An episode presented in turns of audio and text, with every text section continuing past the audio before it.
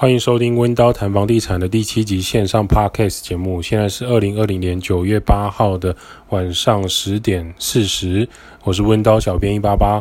本节目由好运猪占占卜赞助播出，邀请各位 Google 搜寻好运猪占卜，有一个紫色的线上占卜网站，网址是 f o r t u n e p i g 点 t w fortune pick 点 t w。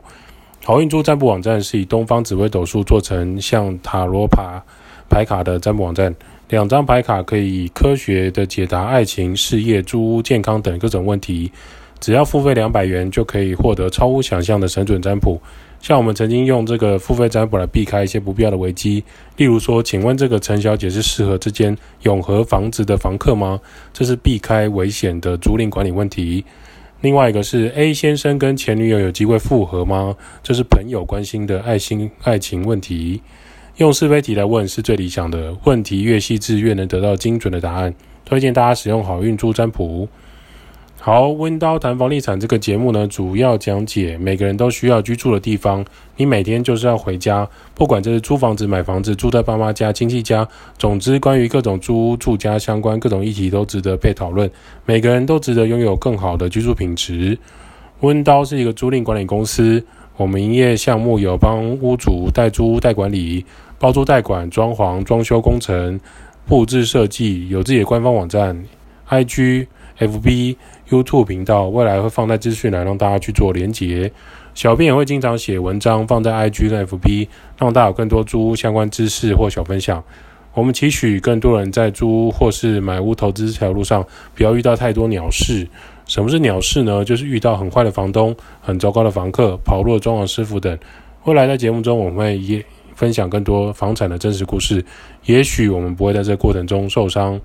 今天呢，我们要来聊一下房价为什么不会跌？不吃不喝吃土要买房都好不容易。那我们今天邀请到我们特别来宾端端。Hello，大家好。最近有些人在聊房价为什么不会跌？那想请问端端对于这件事情有什么看法？房价不会跌，是因为有需求吧？然后或者是应该是土地在涨，是这样吗？我的感觉，我的观察应该是土地在涨，所以房子跟着涨。对，土地在涨，所以房子跟着涨。对。那关于这个疫情，你有什么看法？关于房地产？关于房地产，呃，我觉得在台湾就是就是有这个需求。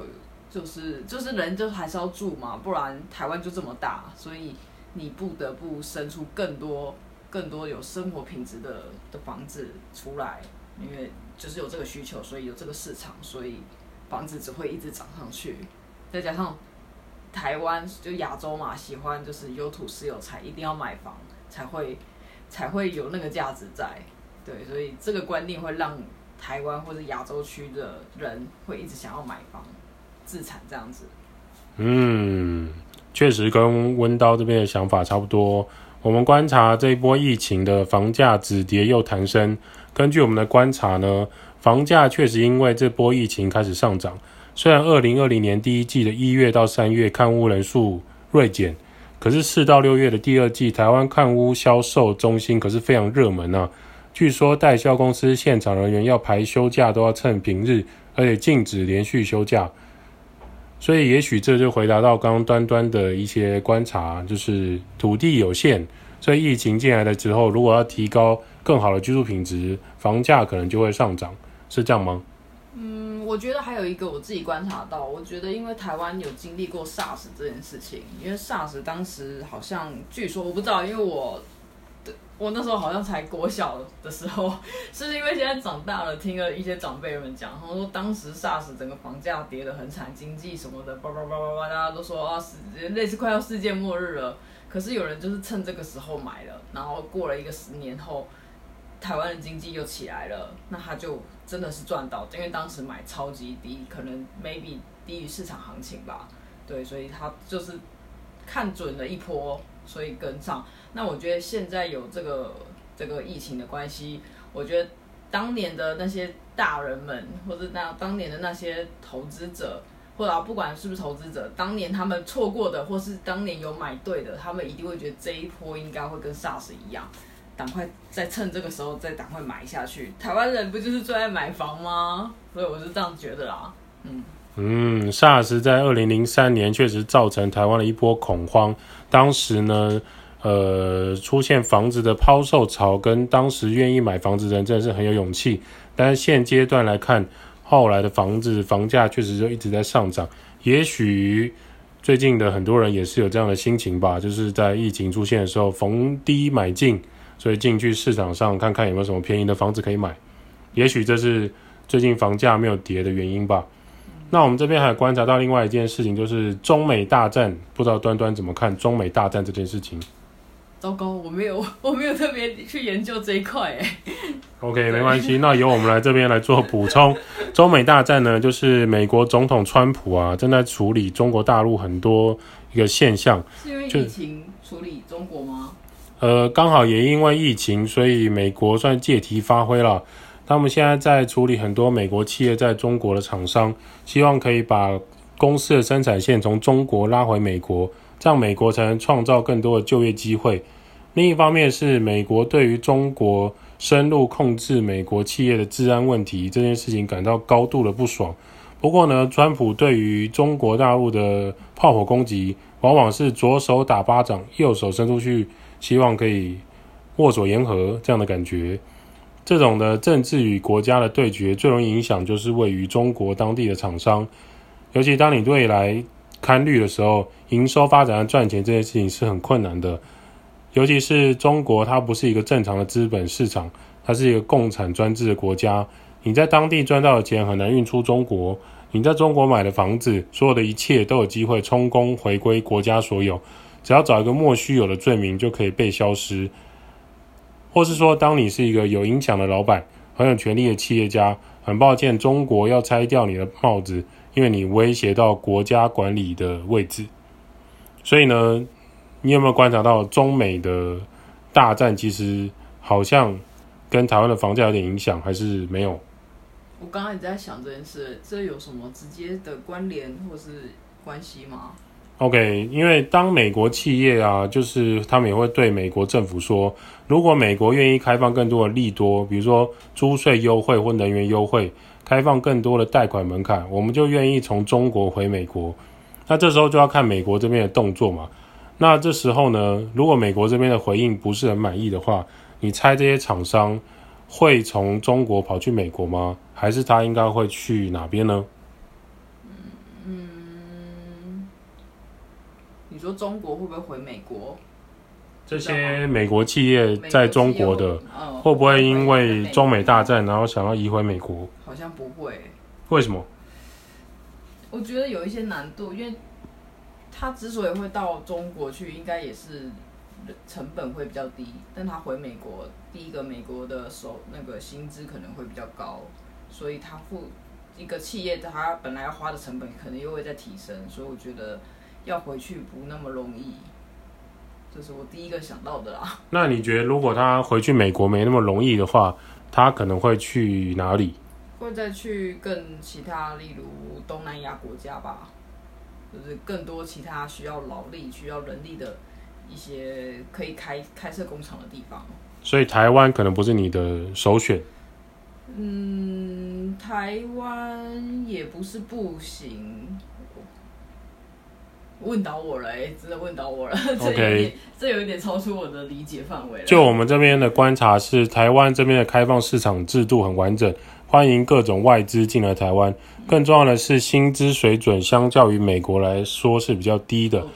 当这些中国厂商来到台湾以后，可以用较低于美国的人事成本来生产，那他为什么要花其他国家更高人事成本做出一样售价的商品呢？所以当这些产业回归台湾的时候，台湾敞开双手迎接，面对的就是更多的商业办公室和住宅需求的提升。他们需要工厂用地，需要更多的办公室用地，需要更多的住户和生活需求。尤其是当香港遇到中国黑手大力摧残之后，这几年有更多住居住原本居住在香港的组织，还有它的设备厂房纷纷抢进移到台湾。你猜有什么大企业进入台湾了？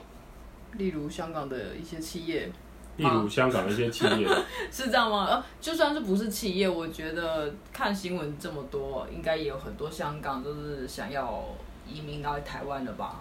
就是不是企业的话，就是个体本身就已经有陆续这些，就已经有这些租屋需求。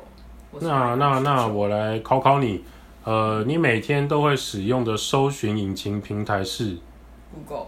没错，Google 在二零一九年的时候。进入台湾，我们总统蔡英文说，Google 真的在台湾了，不是只有机器在台湾。他也参观了 Google 在台湾的办公室和各种研发中心。Google 目前在台湾的据点还不少，光台北一零一就有四层楼的办公室。Google 甚至在二零二零年的三月开始宣布要打造全新的办公园区。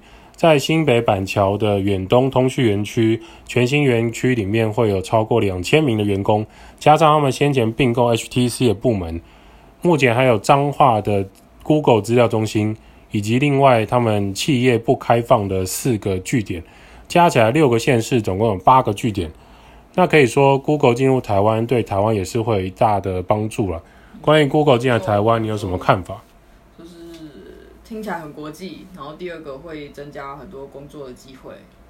嗯，没错，因为台湾不管政治经济都比较安定，基础建设相对完善。从这边可以看出，如果厂商愿意回归台湾的话，会有大量的住宅跟租屋需求提升。那我们来看到第二个常年房价不会跌的原因，你觉得会是什么呢？就是台湾人很爱买房啊。这不是好像国际有统计过，台湾算是排蛮前面的吗？台湾人很喜欢买房子，对对对对，就跟台湾人喜欢买药一样。呃，差不多，就是台湾人买房已经红到很多国外，甚至台湾人喜欢去买其他国家的房，这件事好像好像都有一点有名。过去台湾人去日本最常买的伴手礼，竟然不是饼干，是药。OK，因为在日本买的药。在台湾买会非常的贵，对。那其实我们第二年常年房地产不会跌的原因，可能是我们觉得是既得利益者跟政商拥有的土地和房产太多了。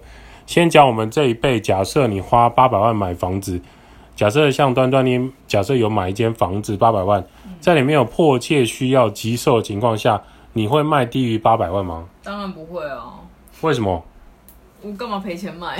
没错，正常人怎么会买八百万，然后低于八百万卖掉呢？啊、那至少要卖一千万吧。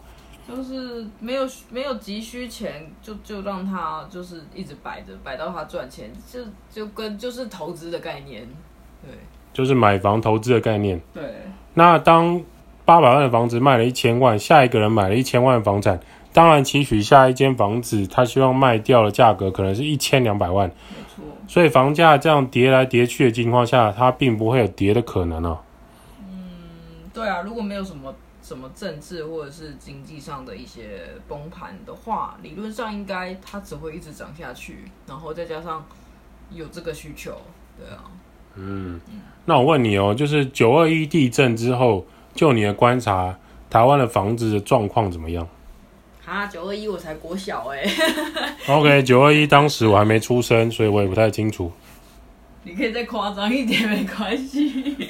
好的，九二一当时呢，发生了一件事情，让至今的很多人都有在关注这件事情，就是台湾的建筑建设工法其实很好，传统的加强砖造，真的吗？跟 RC 钢筋混凝土，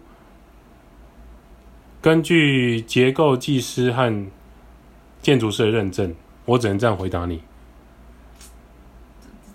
那那你怎么观察？你觉得台湾的房子弱不禁风？因为当时九二一很就是呃，我可能因为我自己住在台中，然后我当时接收到的讯息跟我当时的体验其实是很严重的。因为当当时你不是还小吗？对啊，就所以我的经验是有一些，就是有一些记忆是在的，但是就是看到新闻或是听到广播，因为当时完全停电。然后知道，哎，有些大楼倒了，有些人被困住，就会觉得有些房子好像不是想象中的，想象中的那么安全。然后也有那时候开始爆出一些什么，就是偷工减料啊，或者海砂屋啊，叭叭叭，这这一类的。所以我当时一直觉得，台湾是不是当时的房子不好？然后当然是因为有九二一这一种地震这种这种一次性这么这么严重的事件发生，那有可能法规改变了，让之后的房子的的审查的标准被拉高，那当然之后在九二一之后盖的房子有可能会变得更安全一点，也说不定。对，但是你说刚问我说九二一对于房子怎么看嘛？安全度怎么看？我是就觉得，哎，我记忆中的九二一当时是很好像还蛮严重的。对，那可能有可能因为我在南我在台中离南投集集太近了，这种有可能，所以我收到的讯息是比较恐就是比较比较比较恐怖的这样。嗯，嗯，所以就你观察，在九二一之前的老房子现在都倒了吗？嗯，是没有完全呐、啊，但是就只是可能新闻报的非常的把它夸张化也说不定，对的严重，对，但就就我自己自己住的原生家庭的房子也是有一些裂痕出现，但当然没有你说房子有没有到倒没有，但就是有一些比较大的裂痕出现这样，所以就会觉得哎，房子其实没有想象中的那么的牢固这样，了解。目前我们的观察啦，其实如果你有在双北市啊、桃园啊、新竹啊、台中啊、嘉义、台南、高雄，你其实有在这边居住或者旅游，你会发现台湾其实还是有很多超过五十年屋况的房子依然是很稳健的。为什么会这样说？就是超过六级以上的大地震跟强大的台风、豪雨侵袭，目前许多的老屋状态还是状态很优良，这件事情是胜过很多国家的。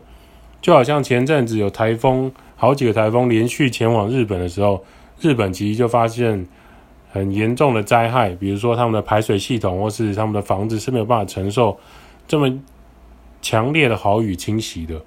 那在这种情况下，我们的判断是，如果你的房子过了五十年，过了五五，过了九二一的大地震，过了这些台风厉害的台风，房子依然健在的情况下，这些老屋主会不会轻易的卖掉主产？理论上是应该是不会啦。没错，因为因为违背祖宗传下来的有土私有财这件事情，就像刚刚端端提到了，有土私有财对台湾人来说是非常非常重要的。所以当他们在这个状态下，他们是不会卖掉自己的主产的。而且一个小孩要买一间，假设生三个小孩就会买三间。在当年房价比较低总价的情况下，早就已经买了四五间放着。而且台湾并没有针对这种拥有房产很多间的人有什么不同的机制，对于早期赚钱的人就会不断的买进持有房产，所以房产的价格就会不断的提升。纵使小孩送去美国、英国、加拿大发展，闲置房产空屋，如果是端端你这个闲置的房产空屋，你会做什么事情呢？嗯，租给别人吧，对啊。嗯，租给别人确实不错。对啊。不然，如果真的是闲到，就是他真的是，如果连租给别人都懒，那就是放在那里。对，就是空屋闲置也没关系嘛。对啊，反正就是如果不缺钱的话，真的是贫穷限制了我们的想象啊，各位。那在台湾，因为不会影响到这些家庭的支出，通常这种情况下不会往下修正价格出售房产。就像刚刚端端提到了，就是如果不缺钱的情况下，这些闲置的房产他们是不会卖掉的。甚至要卖掉，也应该不会以低价的状态来售出。最后一个，我们观察台湾目前有其他的一个很重大的原因，让房价不会跌。端端猜会是什么呢？政治操作。政治操作，好黑暗的想法。黑暗，黑暗，很黑暗。因为因为看到就是一些政治人物，他们除了除了。就除了政治以外，我觉得他们的背景好多都是好像都是靠房产或者是一些企业家，他们其实并除了他们本来的企业商业那种商业模式以外，他们的背后好像都是房地产哎，房地产买卖投资这种感觉啦，这是我的脑补，我的猜测。有听说过什么故事吗？是。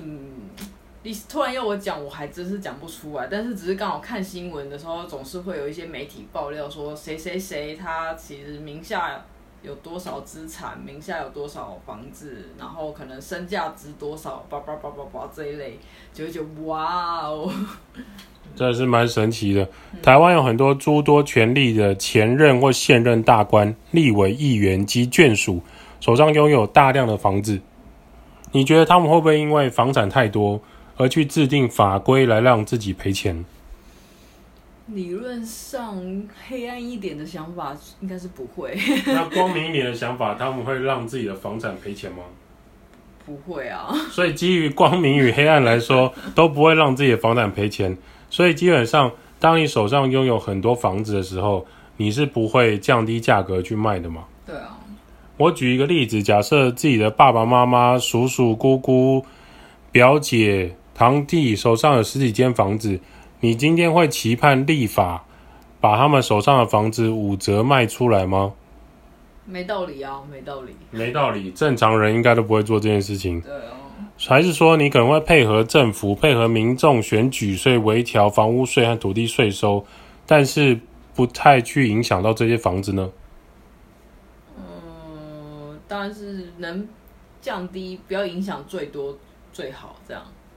最好是利多，嗯，也就是说，现在目前手上有房子的人，在政策上也没有大规模的调整之外，他们是不太会售出房子的。嗯，那这时候就像端端有提到，土地很稀有了，所以新的建商盖的房子价格会很低吗？当然不会啊。为什么？嗯，因为第一个是新房子啊，然后为什么要就是卖很低的价格？对啊。不合理啊！对，确实不合理。全新的东西价格一定会比较新。对啊。那由于土地稀有，所以建商要取得更多的土地，相对来说又更不容易。对啊。而且，如果今天大家都想要往各大城市中心居住的话，建商的价格以供需来说，可能就会往上调。嗯。因为市中心的房子不见得户数那么多。嗯哼。在台湾，相对买房就没有那么容易。正常人应该都不会想要背债上千万，二十年或是三十年，因为只要一个月没有缴出来，房子很容易就被银行拿去法拍。就你的观点来看，你会想要买房还是租房子呢？呃，如果有闲钱，当然是想买房啊。对，但如果如果以现在的经济状况，或者是现在大就是住居住的地方。就是衡量过自己的经济状况，衡量过自自己很多很多的条件下，当然不倾向买房。对，就是要买，可能会买在自己能力可以买得到的地方，这样。嗯，了解。就是以现在的状态来说，会觉得台湾的房价还是偏高了，不会是你立刻想要出手买房的时机点。嗯，对啊，还有很多东西都要列入考虑。嗯，以目前线上的几个观点来看呢、我们会发现说，房价很难跌，除非台湾不适合居住。因此呢，每一个租屋阶段的人，温叨都希望说，入住温叨物件的人可以住得更舒适，把生活舒适跟美感提高，就会有不一样的生活状态。我想每个人都不应该被房产绑住二十到三十年。而是真正享受住在家里、住在这个使用空间的一些生活情调吧，应该是这样说吧。嗯，就是生活品质还是要顾啦。我觉得，我觉得时代在变，我觉得我我自己不成不不确定自己算不算年轻人，但我自己有感受到年纪比我小的越来越懂得就是注重生活品质这件事。因为你如果连生活品质都没了。你不用再谈其他东西，因为你每天就会心情不好，心情很阿杂，然后每天都有各式各样的压力在，所以我觉得大家就是年纪越轻的这些人，就会越觉得生活品质要顾好，有好的生活品质，你才会努力去追求这些，就是努力向上，再或是努力再赚更多钱来去维持这些品质，或者是让自己更好这样。换句话来说，也可能是因为房价的价格比较高，现在很多年轻人会比较注重生活品质，大过于他会希望，呃，可以存钱去买一个房子来绑住自己这样子。嗯，我觉得想法跟观念真的有在变。以前的人会真的希望你就是自己的小孩努力一下，背一下房贷啊，就是二三十年，然后这个房子就属于你的。可是现在现在房价好，就就台北来说，会觉得。呃，你花了二三十年背了一个房子，还会觉得很那个背的很辛苦，跟跟以前不太一样。以前是真的努力一下，稍微省吃俭用就可以买到，可是现在会觉得我省吃俭用还要背个二三十年，就觉得哇，然后还背完的那个房贷，那个房子其实还不是理想中的那那个最完美的，而且会觉得我努力这些真的有用吗？会会那个落差感是很明显不太一样，对，所以我觉得大家的观念有点在变。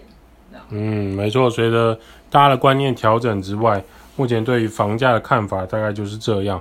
那我们今天感谢端端来我们的节目，耶！谢谢。OK，温刀开 Podcast 也是希望可以跟更多人分享租屋投资房地产一些眉眉角角，还有关于政府跟市场上最热门的话题需要注意的故事。我们未来会继续的开放更多的特别来宾来我们节目做 QA，也许我们会访问不一样的人哦。好啦，今天的温叨谈房地产就先到这边。如果你有什么想法或意见，欢迎私讯或是留言，五星吹起来，我们就会回答你的问题。温叨小编这边也会在下一期节目跟大家讨论租屋相关的事情喽，感谢各位。